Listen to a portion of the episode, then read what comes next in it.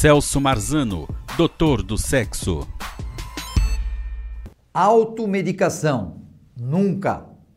As pessoas, principalmente os brasileiros, eles têm assim aquele um vício antigo, desde sei lá quando, que vão até os amigos farmacêuticos, tá? Para pedir ajuda, para passar por uma orientação, ou às vezes pegam um remedinho que tem na gaveta. Hoje você vê na internet, hoje você tem muito acesso à informação. Mas quando você faz uma automedicação, ou seja, você pega um comprimido que não foi receitado por médico, você está fazendo um erro e podendo provocar consequências sérias no seu corpo. Por quê? Você fala assim, ah, eu vou tomar só uma aspirina, vai, uma AS. Esse AS pode dar uma gastrite muito grande e te dar repercussões violentas, se você for alérgico ou se ele te der uma gastrite muito forte.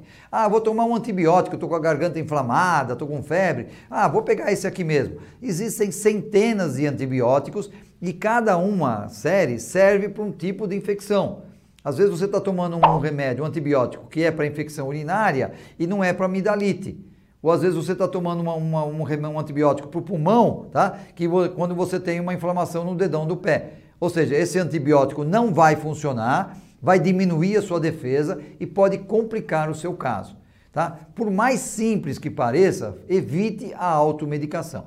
Tá? Sempre, logicamente, um ferimento você vai lavar, passa lá um mertiolato, um mercúriozinho, alguma coisa desse tipo, tudo bem. Mas um exemplo, água oxigenada. Você não deve ficar usando água oxigenada nos ferimentos. Você pode usar na primeira vez, tá? Porque você tira e para não correr o risco do tétano. Mas é só a primeira vez, porque depois, se você ficar utilizando, você vai queimar o tecido vai atrasar a cicatrização, podendo dar infecção e complicar bastante e vai ficar uma cicatriz muito feia se não tiver outros complicantes piores ainda. Então você vê, uma coisa simples, tá? Mas não deve ser feita. Então, automedicação é proibida. Por mais boa vontade, por mais, por mais amizade que você tenha, aquela pessoa que está lá na farmácia, no, no balcão e que está te orientando alguma coisa, ele não é médico ele não é técnico, especialista nisso, não estudou muitos anos para ter assim o aval, para ter um carimbo do Conselho Regional de Medicina, para ter a autorização para fazer essa medicação. Quando nós, médicos, damos uma receita, nós estamos, somos responsáveis por essa receita.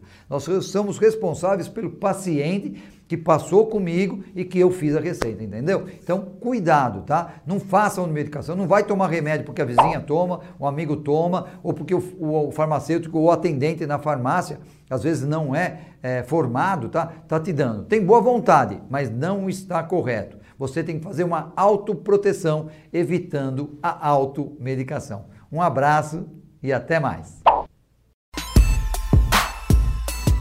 Celso Marzano doutor do sexo.